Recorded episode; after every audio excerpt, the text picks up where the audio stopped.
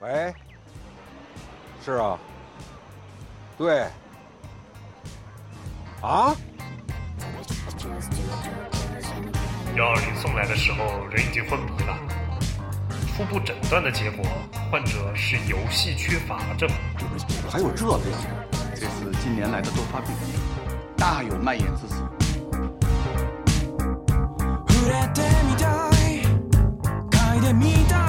不知道 Steam 上有哪些好玩的游戏？那就来听蒸汽疗法吧，给您的游戏生活对症下药。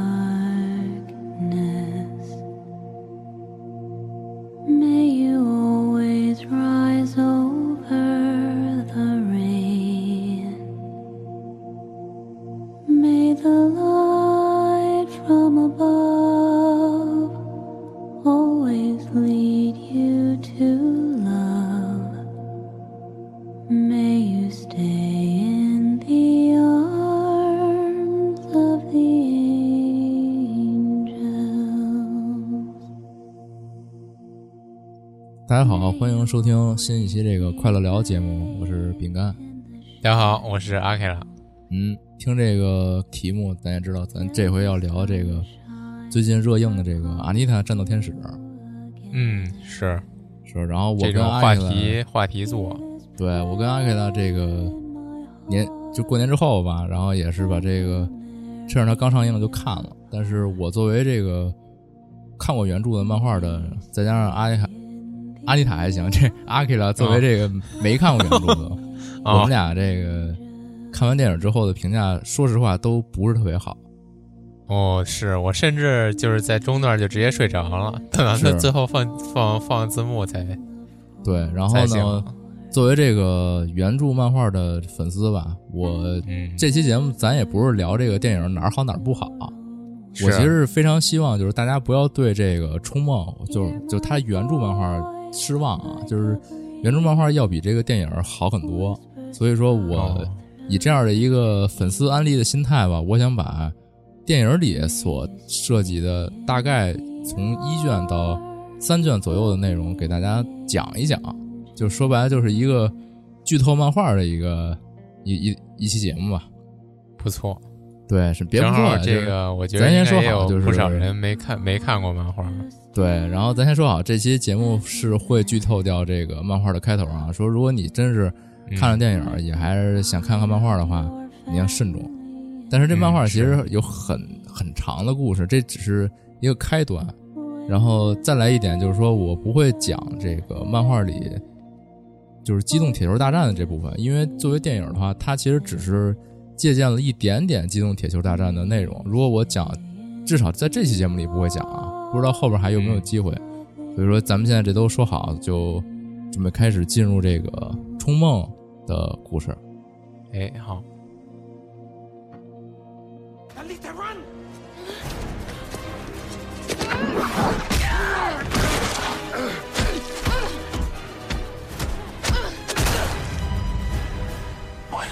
Rip that flea!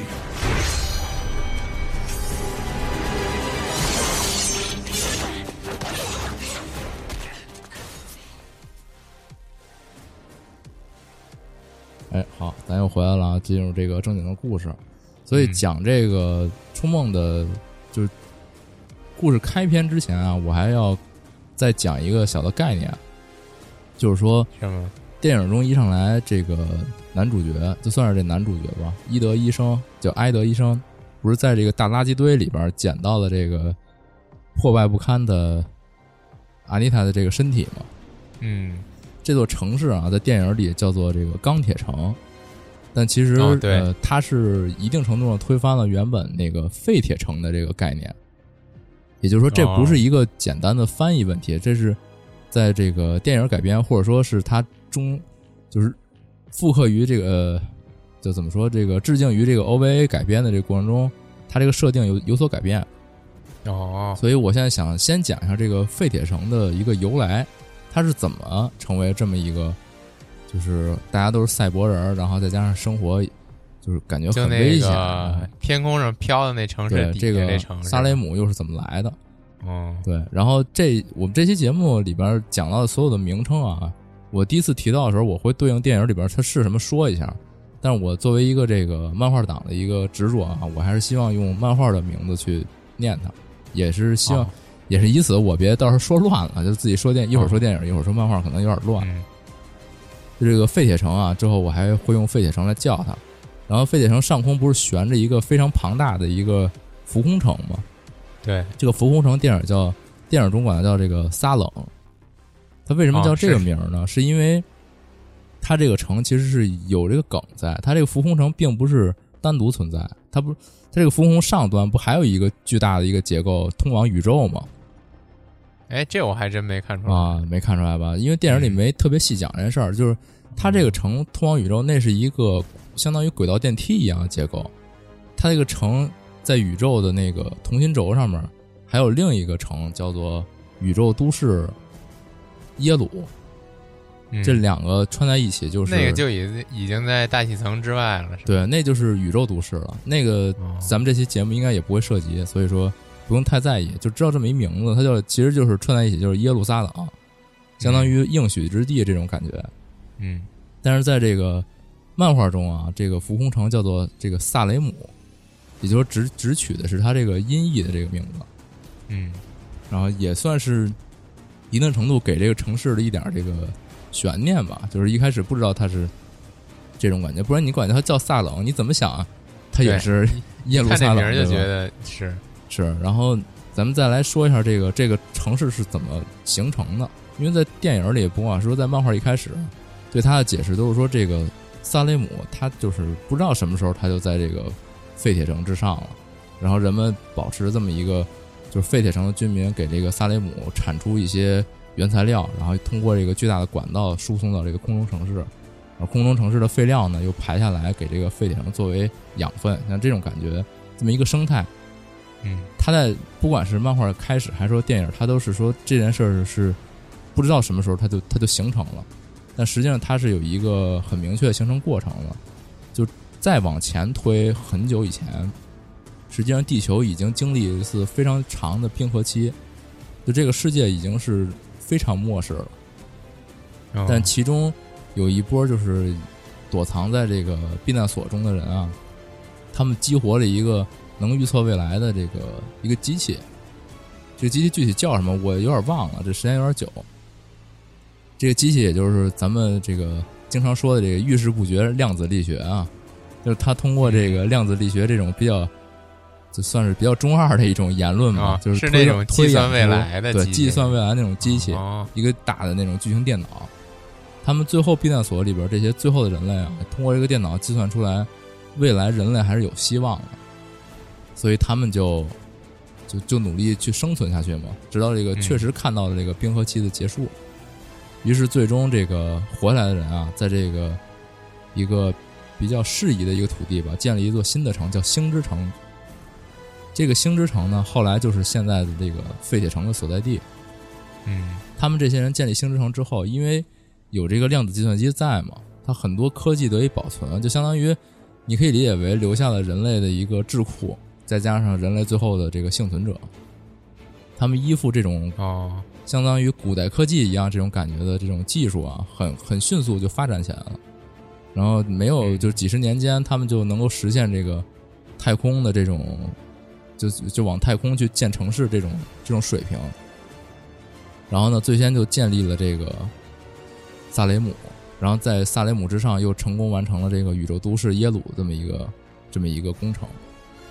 在哎，我就特别不明白他们为什么要往宇宙建城市呢？这地球就是地球已经不行了，就是它已经经历过这个废土这种完全荒废的这个过程，嗯，再加上这个主人公，就是相当于当时建立萨雷姆这个领导者，他也一定嗯程度上对就是人类能够继续安然的这么去生存下去，这不抱以希望了。就他把希望投投向更加就是远大的一个宇宙殖民的这种这种目标上面，就向外探索了。哦他没有就是留在这个地方，就不想往外走嘛。行，对，然后就因为这个新城已经建立啊，人们这个很多人就是输送到这个萨雷姆和这个耶鲁上面去生生活，他剩下了一部分人就留在这个星之城，然后随着这个时光的这个流逝啊，这个星之城慢慢就变成了一个相对相对来说荒废的这么一个城市，于是就是现在的这个废铁城。嗯，所以实际上，这个空中的城市也是由这个地面城市演变出来的吧，就算是。在了解了这么一个概念之下，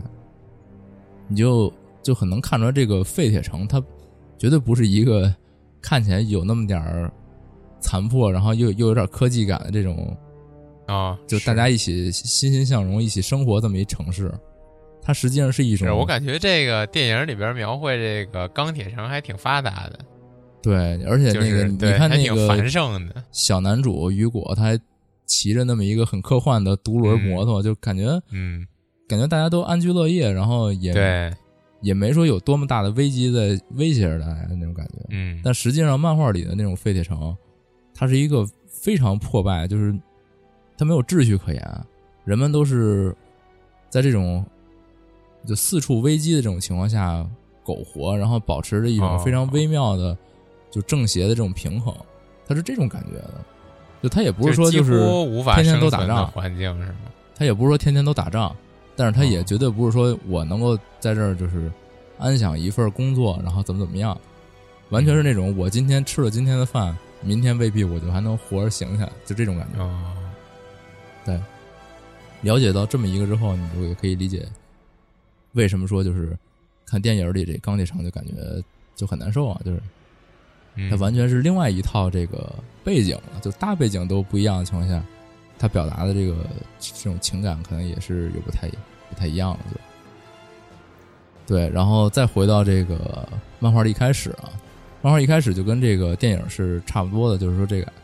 伊德，就这个埃德医生去这个大废墟里去日常寻宝吧，就算是他们这个当地人生活的一环，就是去这个大废墟里去寻物资嘛。然后找到了这个只剩下一点头部的这个加里，就也就是阿妮塔，之后都会管叫加里啊。哦，行，对，然后哎，你先说一下为什么要管这阿丽塔叫加叫啊，加里？这就是漫画的译名，没什么特别的。然后之所以为什么哦把它译作就是美版把它译作阿妮塔呢？其实也是因为就是漫画当时美版发行的时候，他们就把它把它替换成了这个名字，觉得这个名字叫起来比较有力。比较强，听对着，比较然后强。家里的话听起来可能，而且它它也不好写，那个家里那个那个写法，就可能不是特别像欧美人这个心中的这个名字这种感觉。嗯这是一种说法啊，有的说法也是因为他说那个火星公主叫阿丽塔，所以这个就叫阿妮塔。其实都是都有吧，就都有这种因素。嗯但漫画确实是叫家里，嗯，所以之后也会继续叫家里啊。然后呢，这个伊德医生把这个家里弄回家，和这个助手一直就是努力把想要给他完给他赋予一个这个完整的身体。那实际上刚才也说到，这个废铁城其实大家生活都不富裕，所以说这个伊德医生想想给他这个弄一身这身体这事儿其实挺难的，不是说他是一个医生，然后或者说他能治疗赛博人，他就能有钱，能能拼出一身身体来。嗯也是正因为这个原因啊，所以这个医生的助手有一天跟家里说说，说你最近不要出门，那个晚上也不要太晚回家，说这个外边有这个有有这个杀人狂啊，虐杀这个夜不归宿的女性，或者说就是这种夜晚就容易发生这个女性袭击事件。哎，这医生助手就是电影里边那个黑姐是吗？啊，没有没有，那个那黑姐是非常符号化的，我觉得是非常好莱坞符号化的一个改编。对医生我觉得整个电影里边那黑姐一句台词儿都没有啊，对，我说医生的助手实际在这个漫画里啊是一个这个一个大爷，就看起来特别，哦就是好像那种已经玩这个生活已经玩够了，然后看看透了嗯这么一大爷，是这么一人。但是我觉得他这个这医生已经是一大爷了，漫画里又是一大爷，啊，就是俩大爷。漫画助手是一大爷，就是那个漫画里啊，这医生是一个算是一个青中年小伙子吧，就是他漫画里、哦他是没有女儿也没媳妇儿，就他是一个这个挺年轻的，一看起来就是还有点朝气，还没说到中年人那种地步的一个小伙子。嗯，对，然后这小伙子呢，就是好不容易捡着一个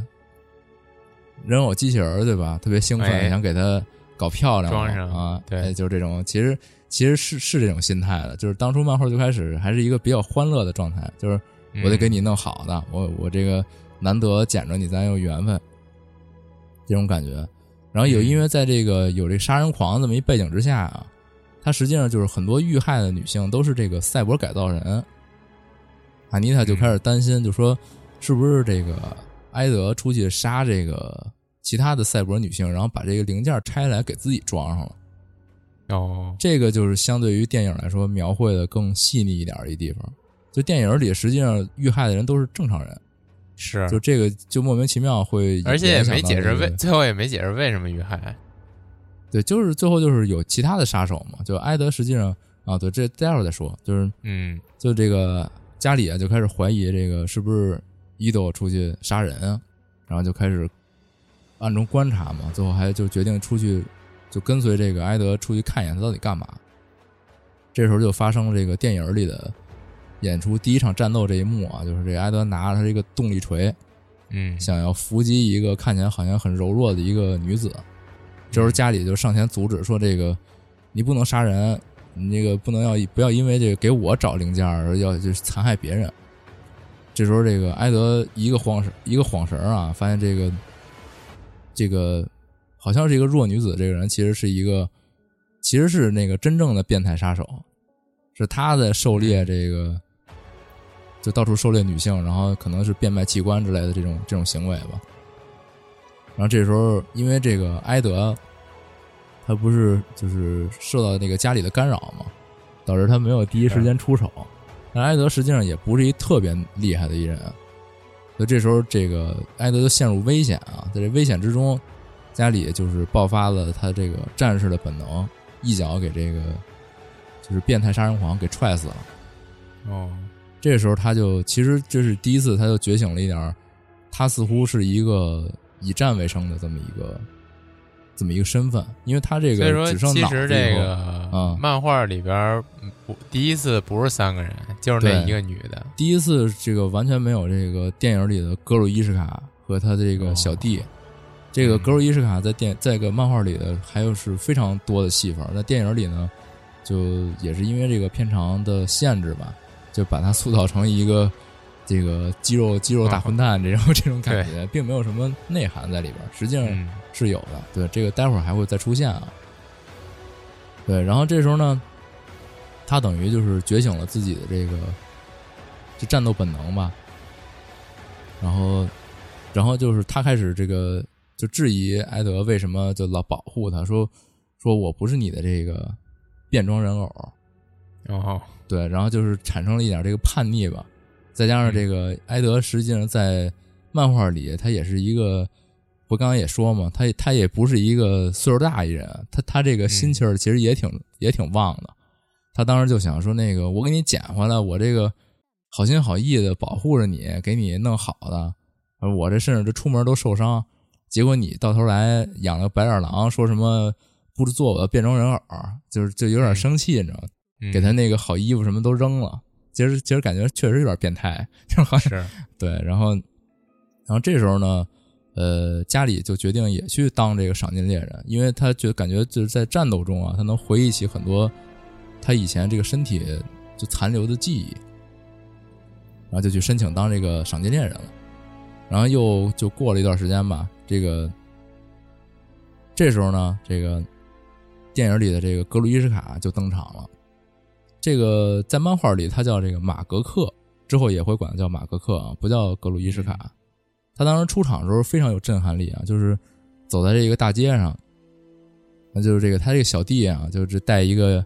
墨镜，然后感觉就是小地痞，然后说嗯，跟跟一个养狗的一个大叔，那其实这个狗也是非常关键一角色，但是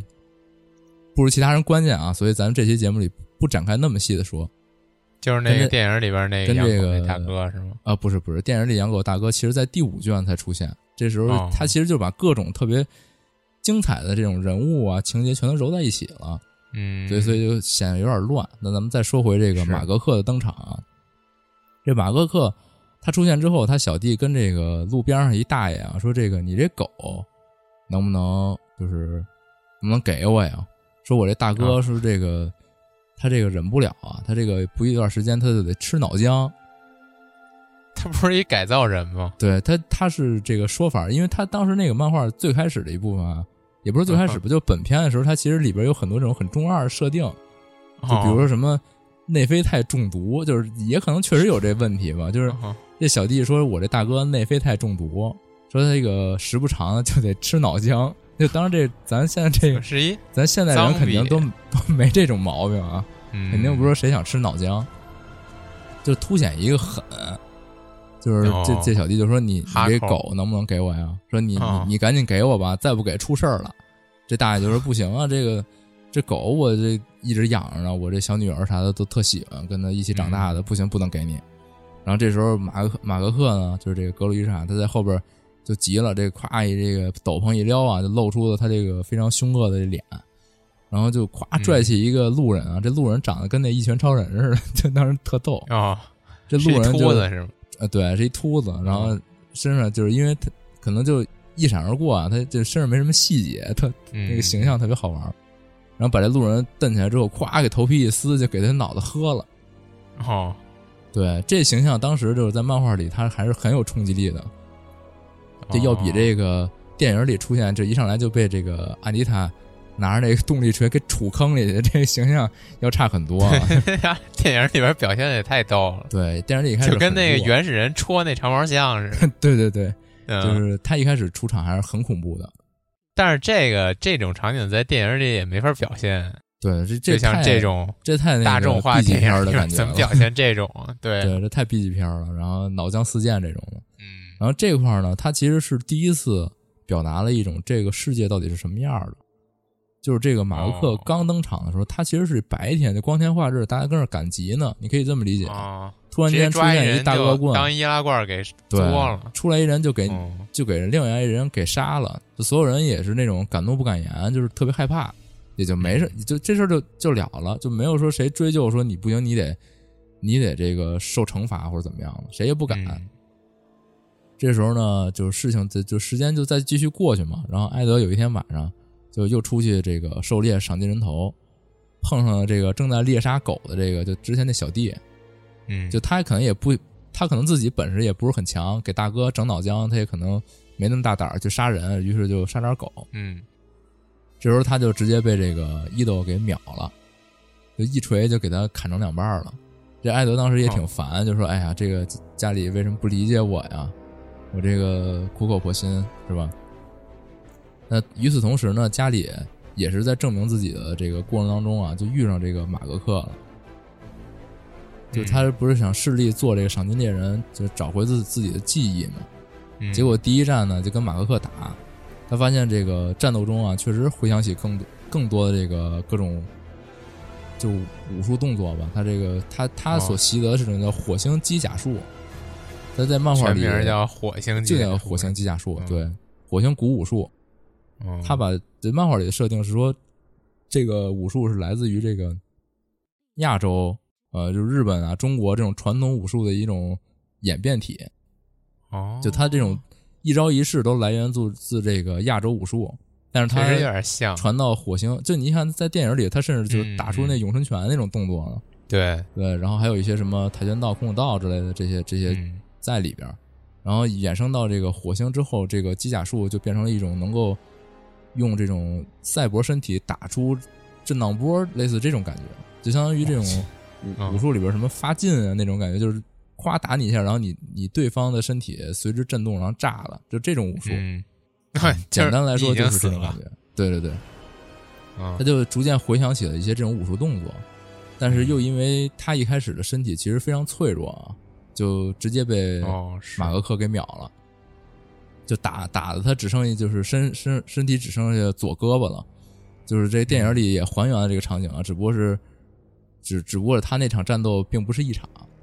哦，然后他在这个马上就快不行之际啊，就是撑着这一只胳膊转身翻起，直接一拳打进这马格克眼里。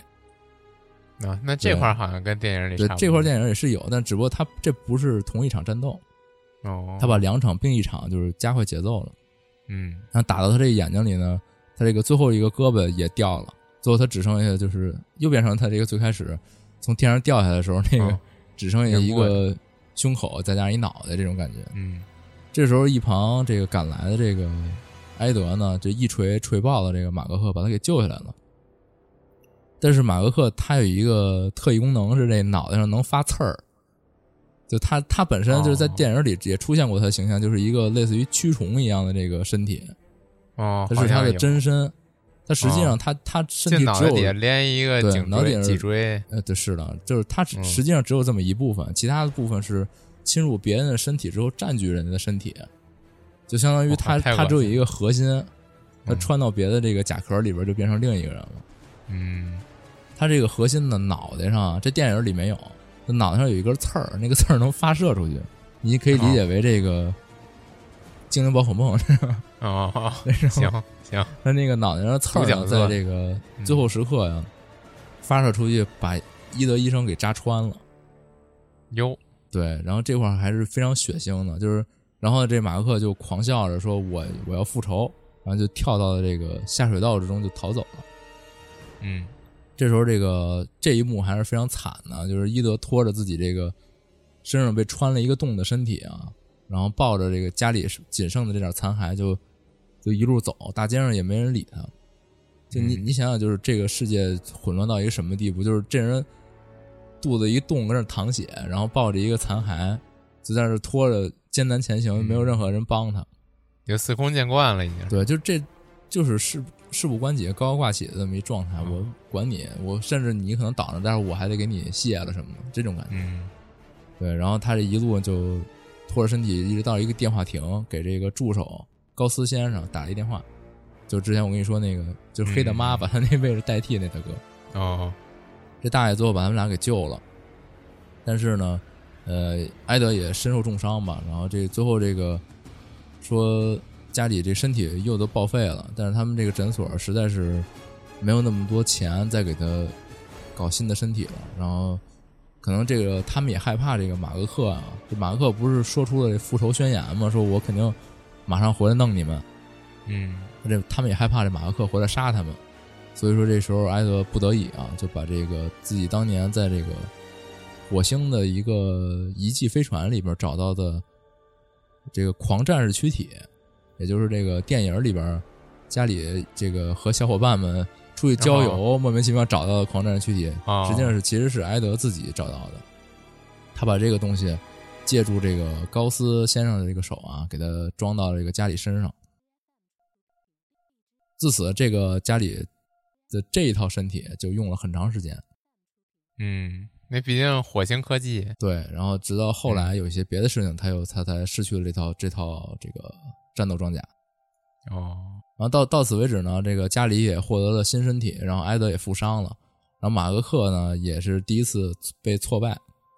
嗯之后呢，这个在这个加里就是获得这个新身体做手术的同时啊，马格克他是不也是说了这个他要复仇嘛？他就他就去了一个，就他们当地有一种那个相当于地下打黑拳的这种格斗比赛。这比赛的冠军啊，就是拥有这个就手指头能发射出去切别人的这个能力。哦，也就是电电影里边那爪，后来被这个大夫给重新做的这个爪子。嗯对啊，然后刚才不也说嘛，这马克克他本身是一个像蛆虫一样的这种身体，他能够就他都剩一估计了，他怎么参加他能够？占据别人的这个身体。他当时是怎么回事呢？就说这个、嗯这个地下拳拳霸这个打完了，就是又杀了一对手，感觉特别好。然后回来之后，这个坐到这个休息室，这个喝个水。这时候呢，有一个像一个老老太太一样的这么一个角色突然出现，说：“这哎呀，我这崇拜您啊，我是您这大粉丝，说怎么样？”然后这时候说着说着话，这老太太脑袋掉了，突然间一看是这马格克插着他那脑袋，哦就是潜入到他这个休息室。结果这个这冠军也是很厉害啊，就咵一下把这马克克这个身体都切碎了。但实际上他只是接了几根这个，相当于这个很简单的几个翼手啊。他当时接的是他小弟的那个一只，他不还一小弟小弟呢他？小弟就已经被埃德打碎了。哦就他可能慌乱之中捡了几个他小弟的胳膊腿拼自己身上了，哦，然后然后他小弟一直被切碎呢。这个他作为一个蛆虫的身体啊，非常灵活，直接就钻到这个这拳霸的这身体后边去了。结果嗯就是混乱之中啊，他就把这拳霸的脑袋给顶掉了。你就可以理解为，就他这他这个估计儿啊，他这个蛆虫的这身体就是专门掏掉别人的核心，然后占据他别人的身体。有这种能力。然后这时候他不就又重获了这个非常强大的这个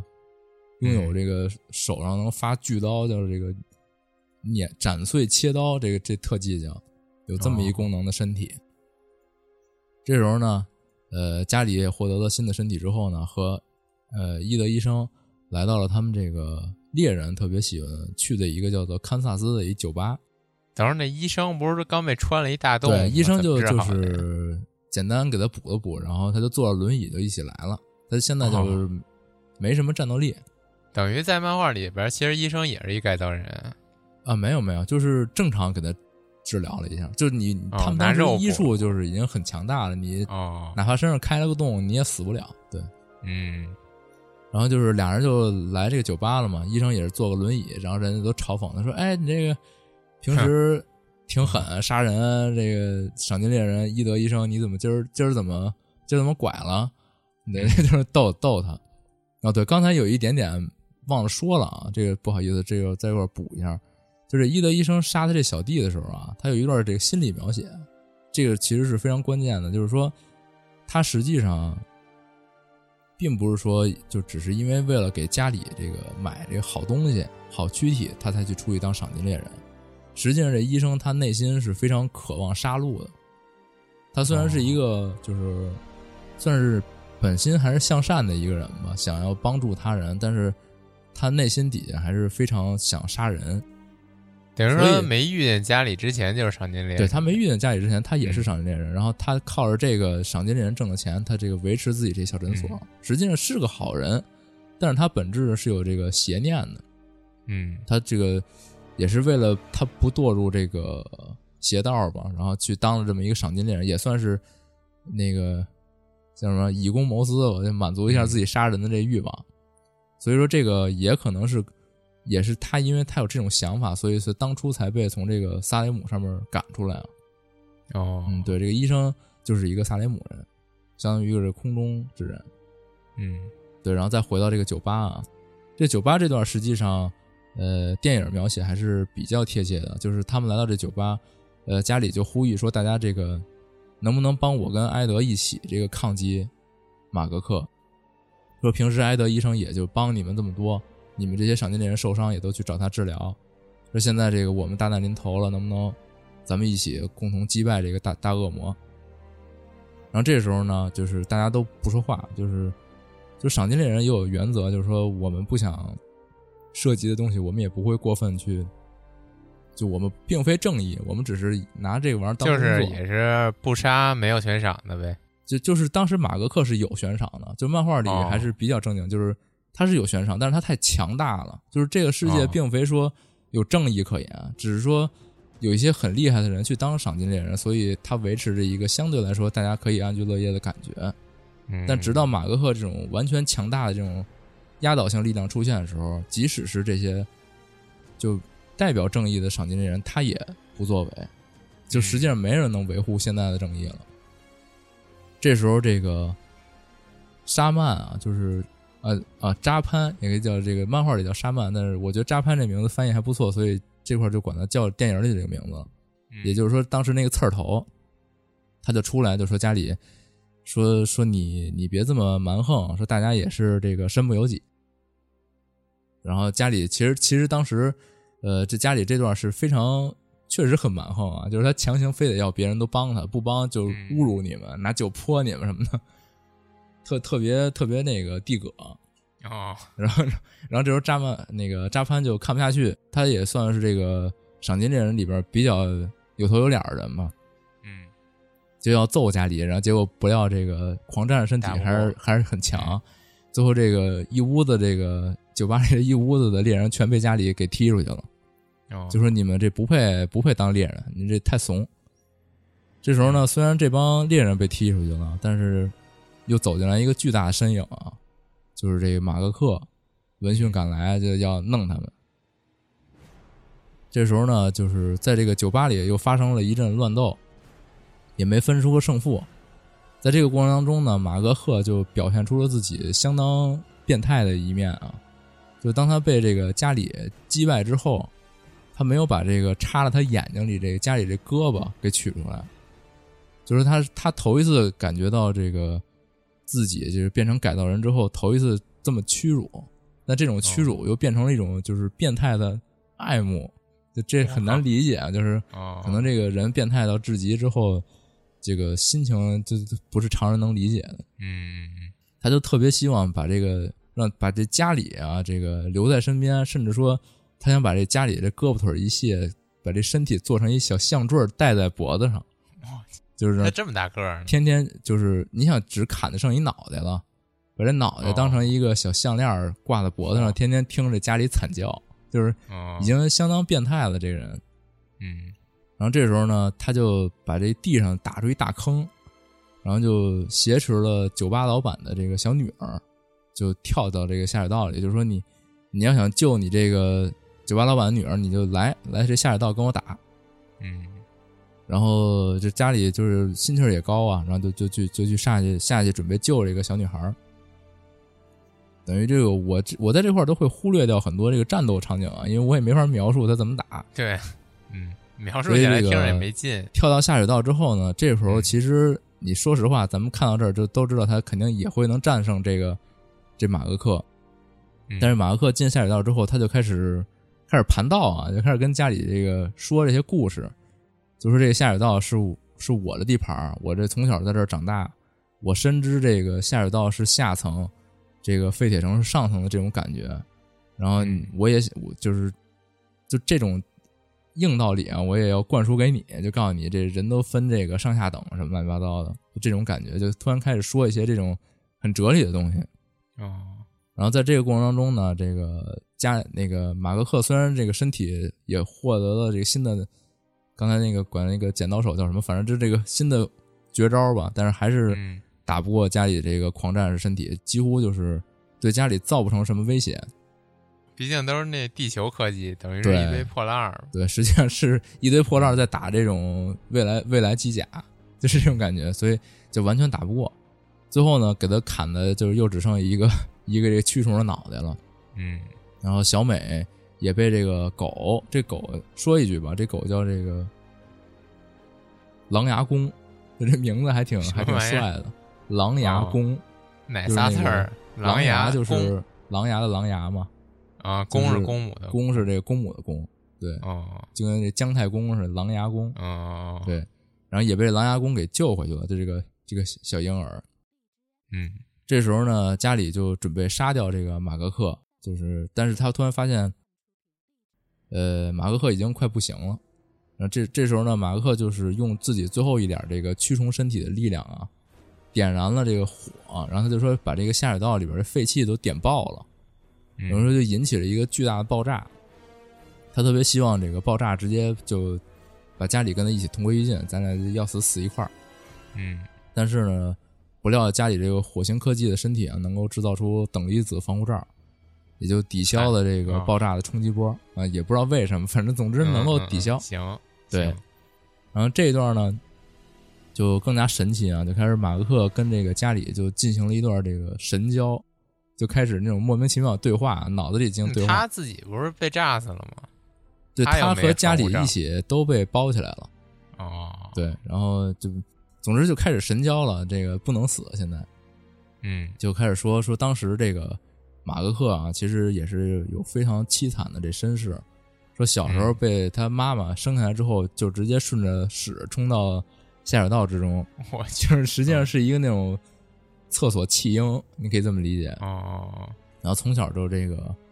过着这种喝污水、吃下水道老鼠的这种生活，长得跟一个那个《指环王》里边那咕噜似的。然后对，然后但是他也就是因为下水道嘛，抬头就能望见这个街景儿，他有时候也会就是憧憬的想想到地面上去，但是有一天他在这个下水道口往外看啊，这个被这个路上路过的一些小混混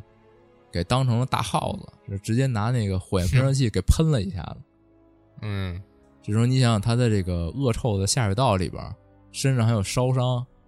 这人就开始腐烂，就他身体就开始烂了，跟史莱姆一样。嗯这时候他就觉得这个生命在消逝啊，就非常的不甘，就说，呃，我连这个人人类生活的这个地面我都没去过，甚至没有任何人知道我，我现在就要死在这儿了，实在是太太令人悲伤，太太令人愤怒了。嗯这时候，在这个濒死之际啊，他就看到了一个面孔，这面孔是谁呢？就是诺亚博士，也就是哦电影最后的时候带着这个一个很就是很很很前卫的一个护目镜的这个这个博士。嗯这博士呢，他就把他救了回来，然后赋予了他这么一个蛆虫的一外形。就是哦虽然说这个蛆虫外形，它主要是说它能够有这个占据别人身体的能力啊，但是他本身也是希望自己能够成为这样。他觉得我我的这个身份就是这样，我这符合我的这个人物设定，嗯就这种感觉很很这个杯中杯啊。就我就是一嗯蛆虫，啊对，然后这一段之后呢，就是引发了这个家里的一些对自己的存在的一些思考，就是为就是咱们都是人造人，就是这个就是家里的身体也是这个赛博改造，然后马格克也是赛博改造，他就很疑惑为什么马格克就变成了如此这个卑微的一个形象上，然后我自己就能作为改造人，我们有什么区别，或者说。我究竟怎么才能成为人？就是这种感觉，就是这种赛博格主题经常会思考的这个何为生命，何为这个人类什么之类的，是何为活着呀之类这种感觉，他就开始有这种思考。然后这个这个篇章也就算结束了。马克克随着他生命的殆尽，他自己这仅存的一点躯体也爆炸了，然后甚至这个家里还为他流下了眼泪，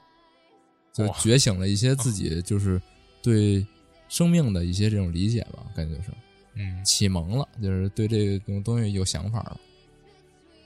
对，到到这块为止呢，这个马克克的篇章就结束了。然后我记得这段是叫这个生锈的天使，就也就是说，他讲述了这个家里怎么从一个呃一个残骸，然后拥有自己身体，并最终获得的这个狂战士身躯，也就算他重生，就算是开始。再加上他这个内心的思考啊，也启蒙了。在下一个篇章当中呢，终于就出现了这个这个这个电影中的这个小小男主啊，这个篇章叫做《仰望天空的少年》。啊，这么晚才出现，对他，他实际上因为漫画，他要就是一个阶段一个阶段去讲嘛，嗯人物也要这个上一个人物交代清楚，然后下一个人物才会出现。对，然后这一段是怎么回事呢？就是一开始，呃，实际上不用特别细说啊，就是家里和这个小男主 Yogo 这个雨果啊相遇之后呢，这个雨果就是虽说家里他这个很难界定他是什么岁数的人啊，他肯定是一个很有年头，因为本来就是说他这个躯体实际上已经存在了三百年了，就是三百年以前的身体，哦是但是他呃怎么说，他这个表象上看起来还是一小姑娘嘛，就是算是。嗯而这个雨果呢，也是他作为这个纯粹的肉体身体呢，他也是一个小年轻人，跟这个电影里设定差不多。就年轻人嘛，这个想法都差不多，然后互相吸引。这个雨果就给这个家里展示说：“你看这个，呃，我带你去我的秘密基地。”然后两个人在秘密基地里就是仰望天空，看到这个哦空中的萨雷姆啊，就非常怎么说，就是非常耀眼嘛，有一种非常想向往的这种感觉。嗯然后呢，呃，家里这时候就特别赞同雨果的这种想法，就是咱们得上去，咱得去那好地儿。嗯但是呢，殊不知，这个特别努力工作的这个洋溢着青春热情的这种少年啊，他这个背地里干着这种袭击路人，然后盗取其哦脊髓的这种勾当。对，他的做法是什么呢？就是说他他脊髓有什么用啊？他假就卖啊，就倒卖哦这个躯体，就是其中有一段讲，就是有就是他中间有一段插曲，就是说伊德在那儿治给人治病，然后那个人就说：“我还昨天这也不是哪个小混混就袭击我，把我的这个脊髓给偷了。哦哦，然后那伊德就有，伊德就说：“嗯。哎呀，这个最近脊髓很这个供不应求啊，我这个小诊所嗯。也没处给你找，我现在只能就是临时给你做一下身体，你就先凑合活着。”就有这么一段这个说法，所以就说这个脊髓其实是脊髓很难就用赛博格的方式去造，就是我可以给你造嗯胳膊腿儿，但是我很难给你造脊髓。嗯对，就在这么一个背景之下呢，这个雨果他这个为了筹钱，所以就做了这种坏事儿。然后呢，在这个和这个人类交往的过程当中啊，呃，家里他本来不就是已经觉醒了一些对这个生命啊、对身体啊这些思考嘛，他就嗯越发的产生这种疑问，就是他他觉得有点自卑，就是说我的这个身体，呃，你看我这么轻易就能杀别人，就是我轻轻一动手，甚至对方的这个胳膊腿儿就能被我拧断，就他感觉到了一种就是差异吧，就是我跟雨果之间，我爱慕着雨果，但是他是纯粹的人类，我我是这个机器人，哦，就很难受，然后在这个过程当中就很闹别扭什么的。然后在这个家里在发愁这些事儿的时候呢，雨果有一次就露出了马脚啊，被这个废铁城的这个黑帮，相当于黑帮老大博古达，也就是这个嗯。电影中维克托的这个这个角色，不知道为什么电影里改了这么大的一个 名字的译法，可能是美版漫画就译作维克托吧，因为博古达这名儿看起来其实也跟家里似的，就翻译成英文 可能不太好听。可能对他们那 那些人对于这种日本式命名好像不太会读，可能对，就是可能这个词儿也不像是个名字吧，然后就改成了这个嗯维克托。对，但是这咱们这里还是管它叫博古达啊。这个博古达发现雨果正在这个，就算是又又又干了一票吧，给人这个脊髓都卸下来了。说他嗯他这个劫道生意怎么干？就是他装作这个那种擦皮鞋小朋友那种感觉，哦，就说那个大哥，我给你上个油，咱咱嗯。咱咱这咱过来来来，我给你告个油。结果说咱得得，那你麻烦你，然后然后他其实嗯拿出这个电棒啊，呱从背后击倒，然后直接就就在他这身体麻痹的这个就是相当于掉线了的时候啊，给他这身体就给卸了，嗯，就干这事儿了。然后呢，被这个维克托不啊，不是对不起啊，被这博古达不是发现了吗？嗯，这博古达就是并没举报雨果，反倒是跟他说说你这个做事儿啊就得干利落了，就拿起他那个砍人家脊髓那大斧子，直接给这受害者的脑袋给劈开了，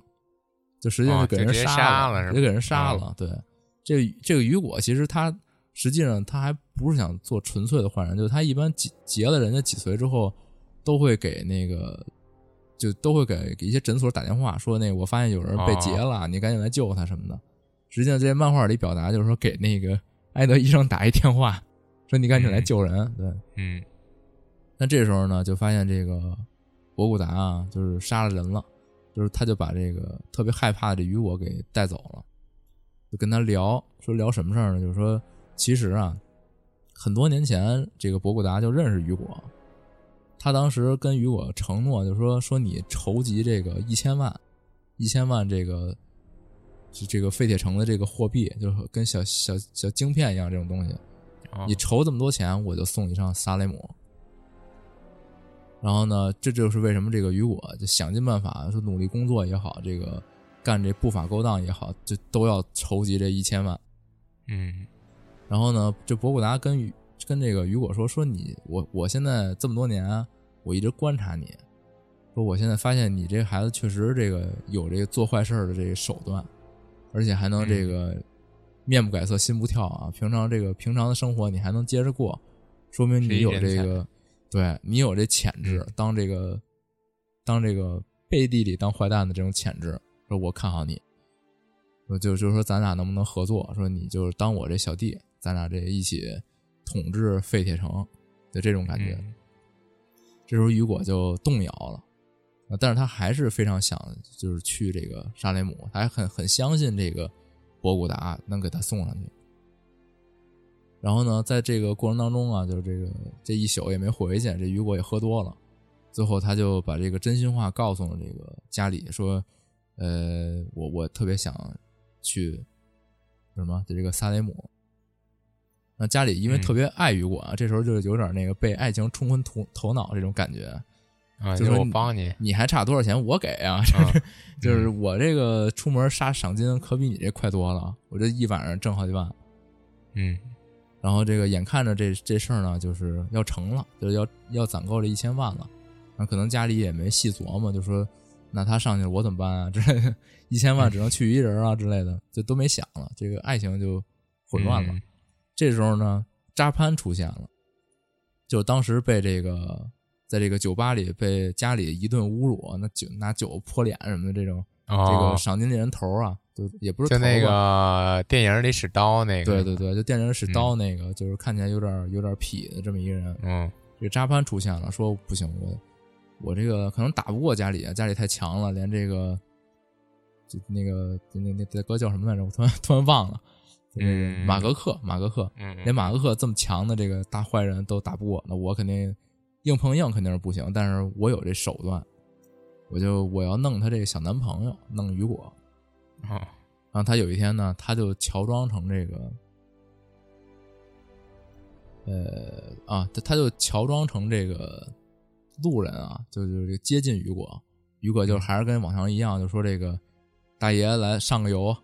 嗯。然后他说那行，那你上吧。这时候正当他要行凶的时候，这扎潘突然就掏刀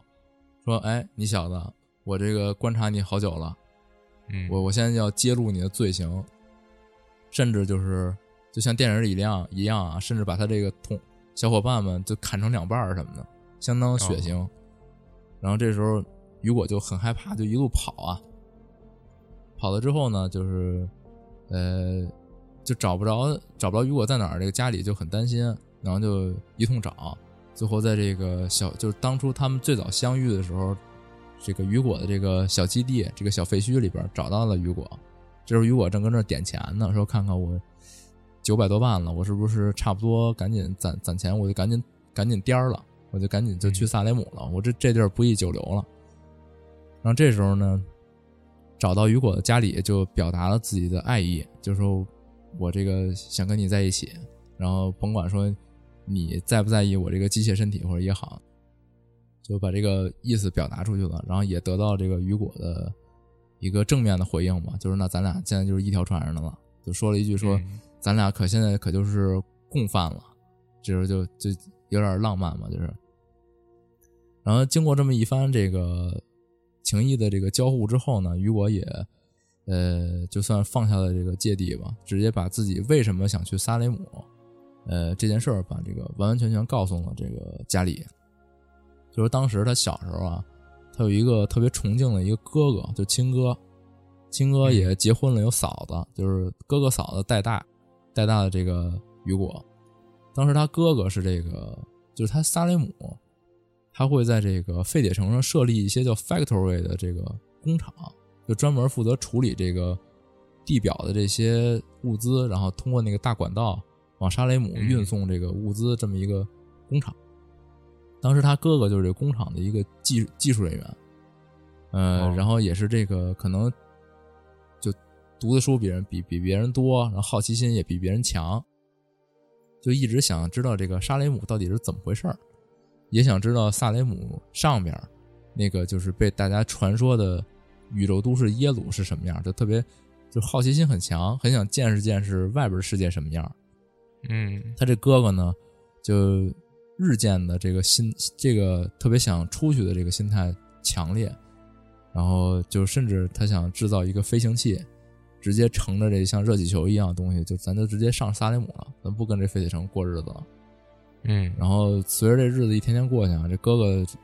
就就有点偏执了，就就就不行，我得去。但是嫂子呢，这时候动摇了。嫂子一方面她知道，呃，废铁城他不许造这种飞行器，他肯定是要被弄下来的，肯定是要被截获的。但是他又说不过他哥哥，这时候嫂子就为了保全，就是也算是保全自己，也是保全雨果吧，就是他希望就是不要一家人都跟着这发疯的，就是癫狂的哥哥一起送死，他就把他哥给举报了。嗯对，然后这时候赏金猎人来了，给他哥哥砍死，然后嫂子也是非常痛苦，但是也也是就是不想让雨果能呃承担这一切。最后时间长了以后呢，就就雨果还是跟嫂子一起生活，但稍微长大一点之后，雨果也承受不了这个这仇恨吧，算是他也不理解他嫂子当年为什么就是要要要来这出给自己哥哥害死了，哦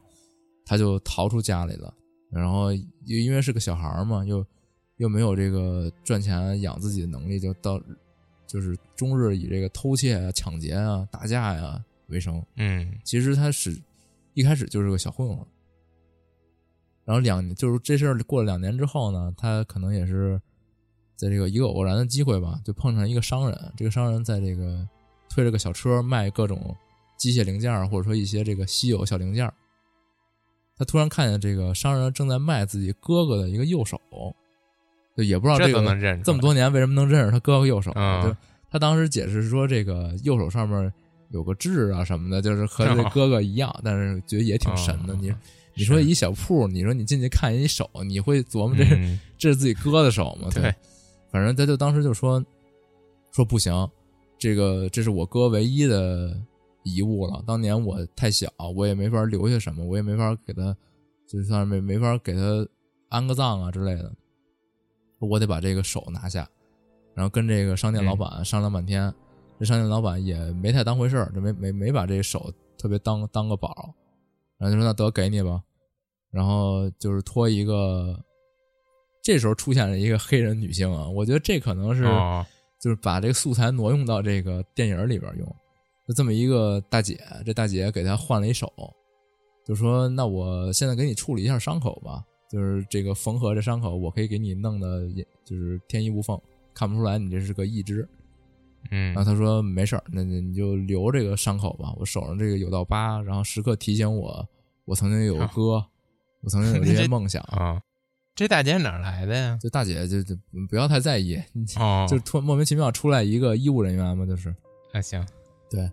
然后就说我这个我看着我这道疤的时候，我就会想起我哥，然后我想起我们当年这些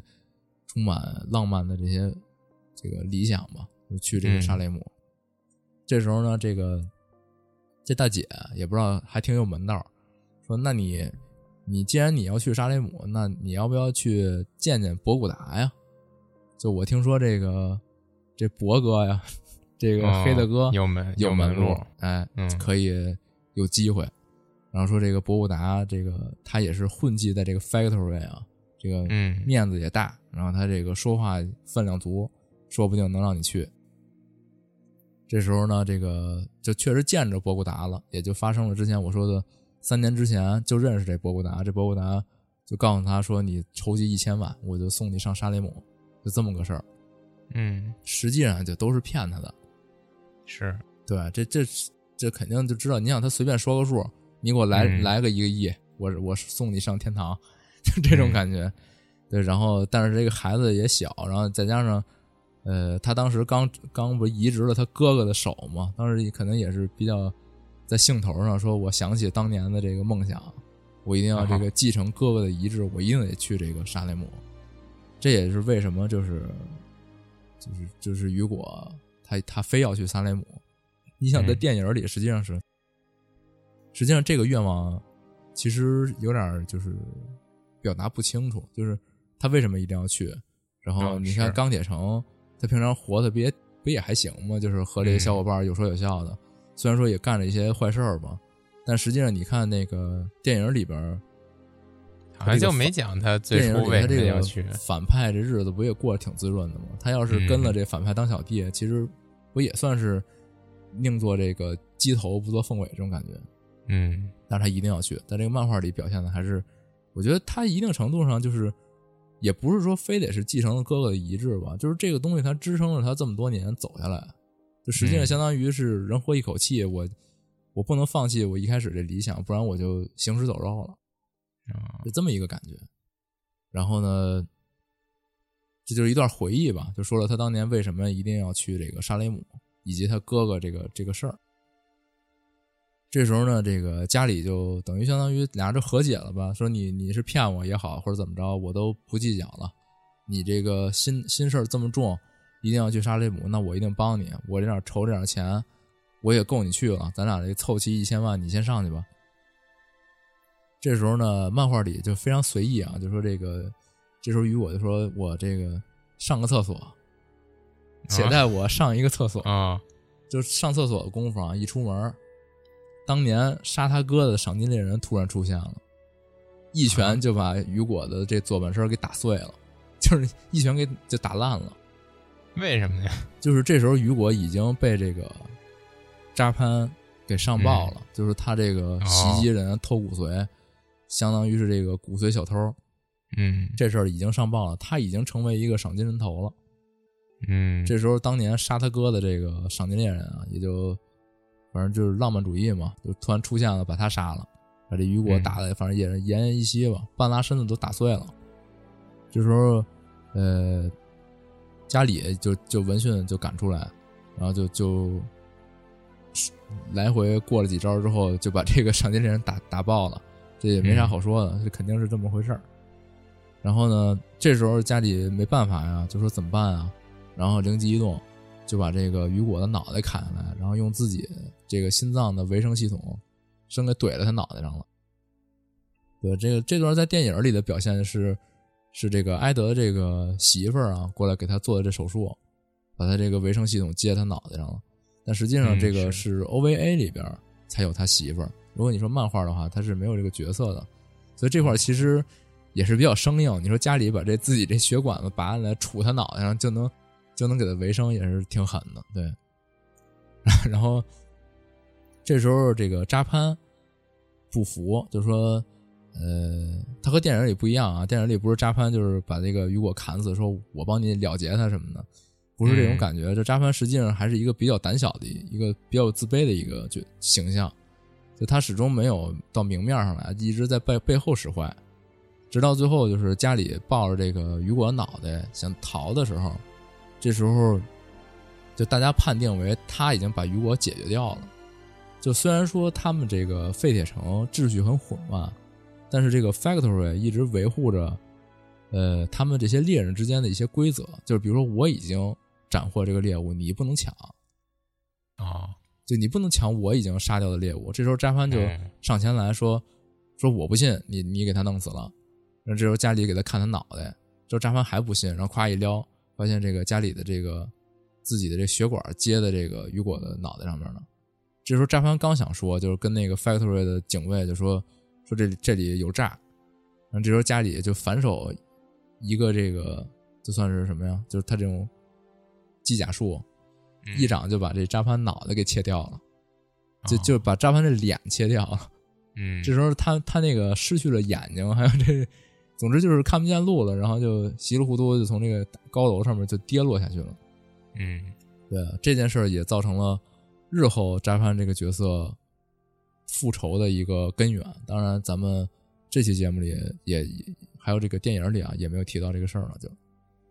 就视为这个角色退场。嗯然后这个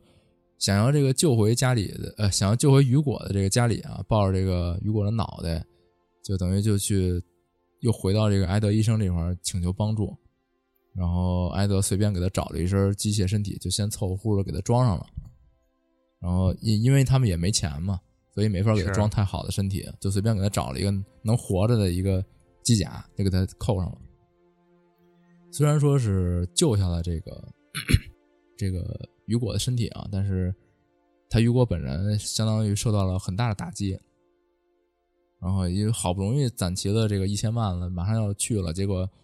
呃自己这个身体没了，被骗了，对，嗯然后再加上他是这个埃德呀，突然间就问家里，就说就是你们干嘛呢？就为什么遇上遇上这么大事儿啊？说你嗯这这小伙子平常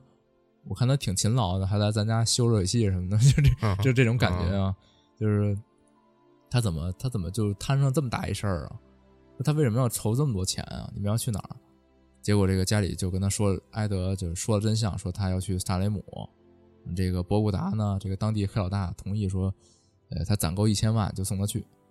这时候埃德就哎，就是年轻人啊，你这个人家都骗你呢，说你看我脑袋顶上这个小标志，这就是沙雷姆，就是萨雷姆人的这个标志。说当年我就是从萨雷姆被贬下来的。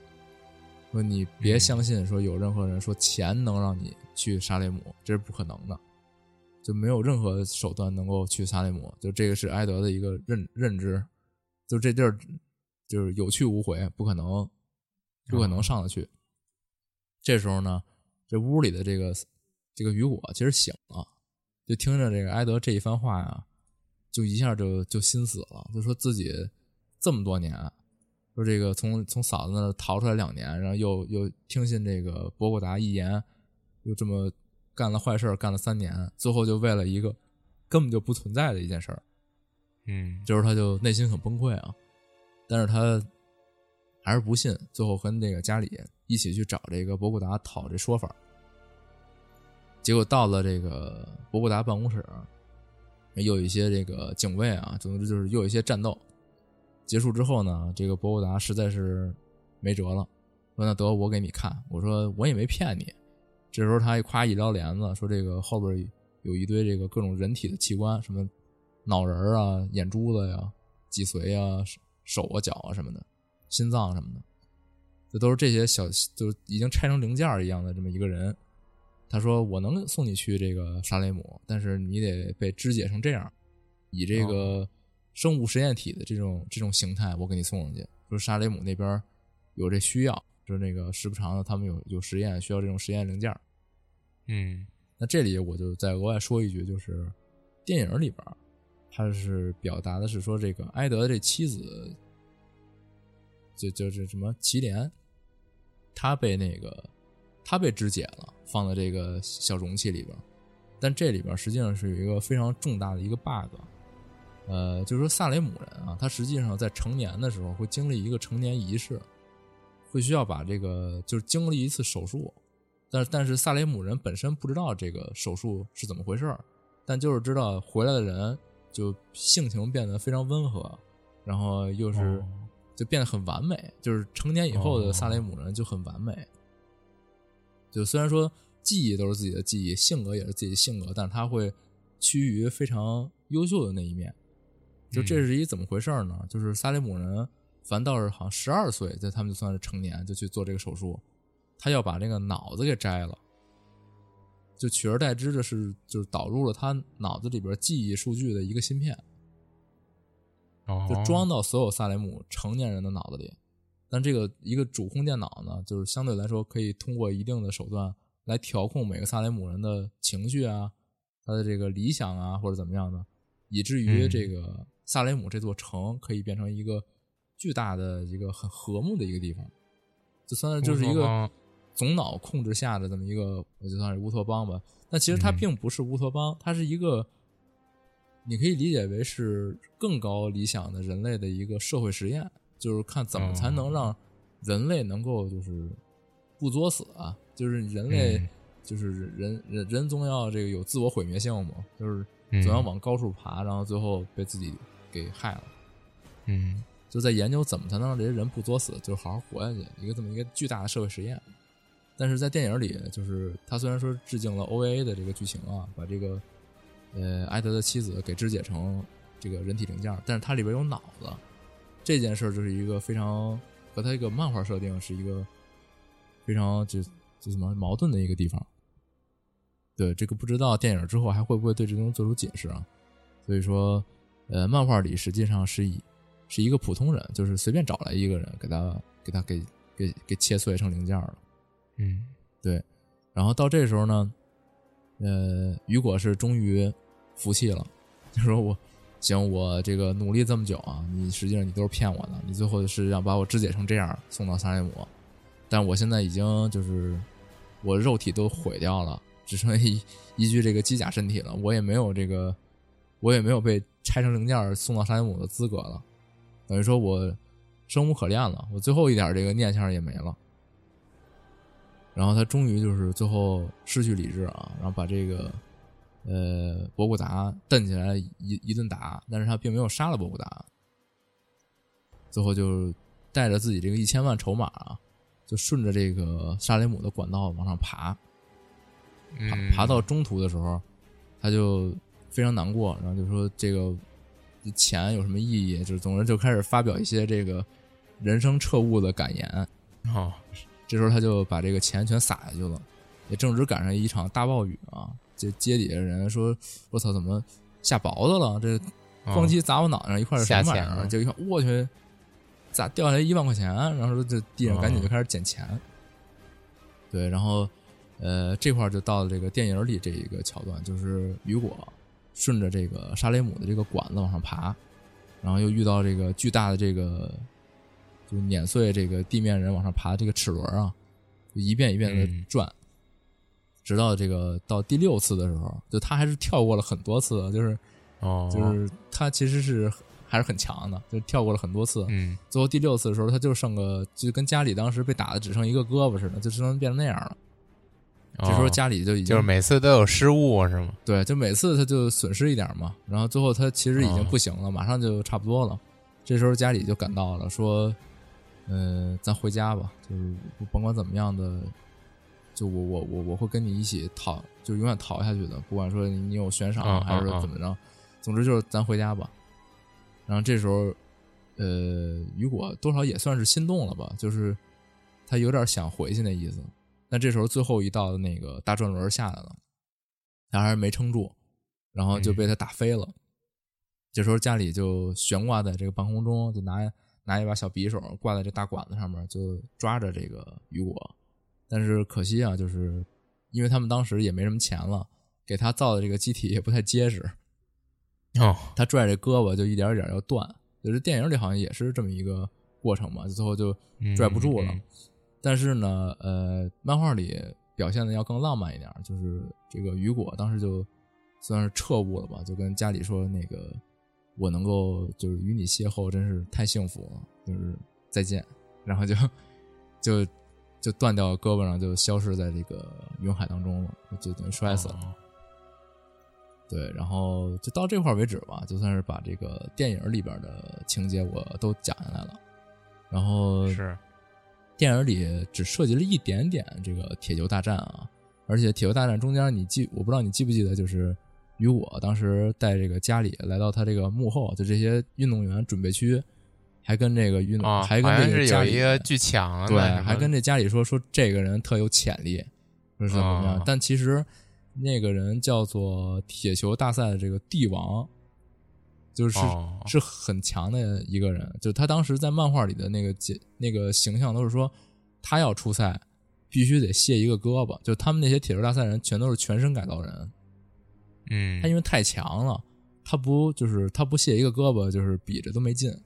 就他必须得、没法玩儿必须得让人家一条哦胳膊，就是这个比赛才能进行下去。就那么强的一个人，哦，然后在这在这电影里表现的时候，他一上来好像被人给打出去了，就 就看起来有点屎。对，啊但是很遗憾啊，这个铁球大战的这个情节，可能即便是以后电影会拍续集，我觉得可能也不会再讲这段了。这段其实、哦这段其实当时在漫画里是其实挺微妙，就是他是说家里在面对了这个雨果的死，还有就是对自己的一些疑问之后呢，他就是很难面对这一切，就是嗯想不明白了，于是就离家出走了。就不想不想理他之前那些生活了，他想自己再去寻找新的一个目标。在这过程当中呢，就碰见这个铁球大战的、呃、铁球大赛的一些教练啊什么的，就碰见这事儿，就觉得这还不错，然后可以尝试尝试一下散散心。于是他就是发生了铁球大赛的这个这个故事。那这个故事最终呢，也是又落回到就是家里又懂事儿了，就这种成长，这种感觉。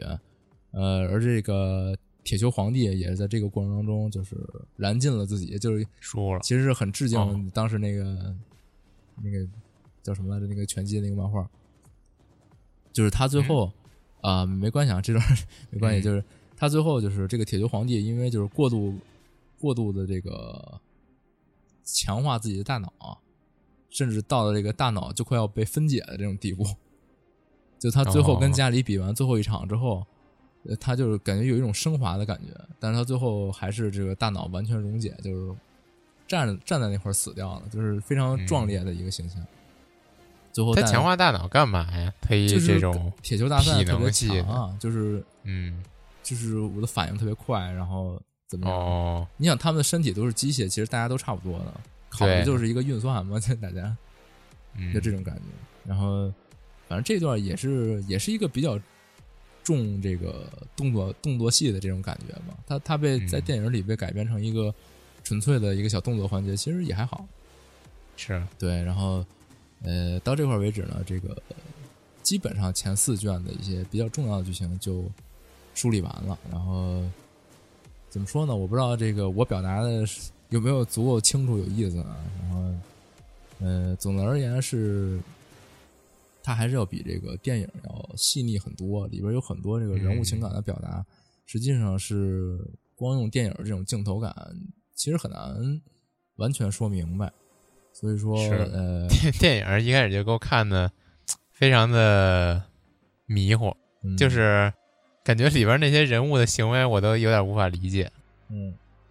嗯就因为你要是没有一个，其实你要是知道他都是个什么人的话，看其实还能理解，但是，但他他本身电影本身他没有去很明确的表达，所以说就看起来不知道为什么他这么做，他怎么突然就就这样了？嗯还有就是那个雨果到最后说说说我不干了，不跟你们干了，对我我这个恋爱了，不行，我 啊我不干坏事就是儿。里边那些人物的思想历程我都无法理解，对，就是就是脑内到底发生了什么？就就有点奇怪。不过、嗯我还是非常喜欢这个电影里这个中年艾德这形象啊，包括他这个演员实在演的太好了，就是那种哦就是眼眼神里就是很淡然，然后又就看着家里又有一点儿这种对生活的热希望，但是还是很淡然，就是觉得这是、这个城市归根结底没有改变，它还是非常令人绝望。然后哦我本身也是，呃，就是就就简单的活着，但也不追求太多这种感觉。我觉得这个这个这个要比漫画里的艾德更丰满，然后这也是唯一嗯我觉得很不错的地方。对，然后反正也讲那么多吧。这个对于这个《冲梦》整个呃故事，从这个本片的九卷到这个本片九卷一共是五十四话还是五十二话，总之就五十多话。那没多少。对，其实本片不是很长，然后再加上它有一个续篇叫做《冲梦》，呃，那个 Last Order，叫《冲梦 L O》嗯啊。我这会儿我这会儿好像写成《冲梦 O L》了，这个写错了。哦冲 梦 OL 太狠了，冲梦哦冲梦在线，这也是一网游。嗯嗯然后包括这一段之后，它也还有个大概一百多话吧。然后还有现在连载的这个《火星战记》，实际上电影中讲述的这个其实只不过是阿妮塔呃家里最开始诞生的一点点故事。它后边还有非常庞大的，包括阿妮塔哎，包括家里去参加这整个的一个地面的地球的一个战争，还有最后他终于到这个沙雷姆，甚至到后来的续篇故事，在宇宙的参加参加了一个非常庞大的宇宙竞技比赛，这些故事哦。都非常精彩，就是而且充满了那个，就是很有那个年代感的那种脑洞，就是咱们现在看起来可能稍微有点尴尬，就是遣词造句可能稍微嗯。就很中二，但是当时可能就是感觉是哇很科幻的这种感觉。哦，不过咱现在看也还是很好啊。如果你能接受这个，就这种九十年代稍微复古一点的这种画面风格的话，我觉得还是非常推荐你去看看漫画。就是这种大眼睛、章鱼嘴 这种这嗯种风格，嘴都是那种嘟嘟嘴的那种那种形象。我觉得他们那个 OVA 那动画做的不错。对，就几嗯就对，这其实也是一个 令人很，就是他他虽说他是致致敬的那个 OVA 动画，它的包括分镜还有整个剧本，基本都是 OVA 动画表达的故事。但是即便是这样，OVA 动画还是要比 电影在感情叙事上面，就是它感情表达上面要要更细腻。是，对，我觉得他这个电影就是把这么一设定生搬硬套到一个好莱坞模板上那。其实也没办法，毕竟是这种嗯好莱坞爆米花商业大片儿，但是他嗯肯定各方面压力都有，然后必须要把这是个东西都放在里边。嗯，对也没有说到这个时间啊，就是又写了文章，然后咱这期节目又聊完了之后，我又梳理了很多遍，我把漫画又看了一遍，在这个基础下，我已经没有什么 对电影的怨念了，呃无、哦无所谓了，电影就归电影吧。然后我现在这期节目也不是说想批判电影，只是说嗯呃想把这个故事讲一下。如果能够提起大家的兴趣的话，呃，大家找来漫画看看，我这个心愿也算是达成了。行嗯，就是安利一下这个漫画。对，不错，然后这期节目录之前呢，这个阿给呢非常不想录啊，因为我已经给他讲过一遍这个故事了，他一直觉得这个听完这个故事可能昏昏欲睡啊，不知道我这么详细的讲下来，这你听着是否就是不是有点新的感觉？我呀，对，没有，我觉得没，并没有。我对我对我对这这这 IP 也就这样了，行，那看来你这个嗯，是吧？有点有点接受不了，对不起。你回头有机会还是看看这个漫画，你到时候回头就想，哎呀，这个家里真是太好了、啊，想见家里一面。哦是吗？这样原来是。对，因为他，嗯哎，不多说了，反正喜欢看的就是还是、行对，就特别好啊。行，哦，那咱这期节目也是第一次尝试录这种故事节目啊，还是还可以，一个半小时把这个还不错，想说的都说完了，然后说的我现在嗓子都疼慌。行，然后我这声音也开始变得沙哑了，所以这咱这期节目就到此为止了。行，嗯希望大家喜欢这期节目也，也希望大家能够提点建议啊，就是类似这种这种内容的节目，为好未来可能也加上别的东西，也说不定啊，这都是比较随缘，因为我们这期是是是，我们这档这个快乐聊节目嘛，本来就是没有任何没有任何限制啊，随便想说什么就说什么。行，那行，都这么讲，那大家再见大家再见。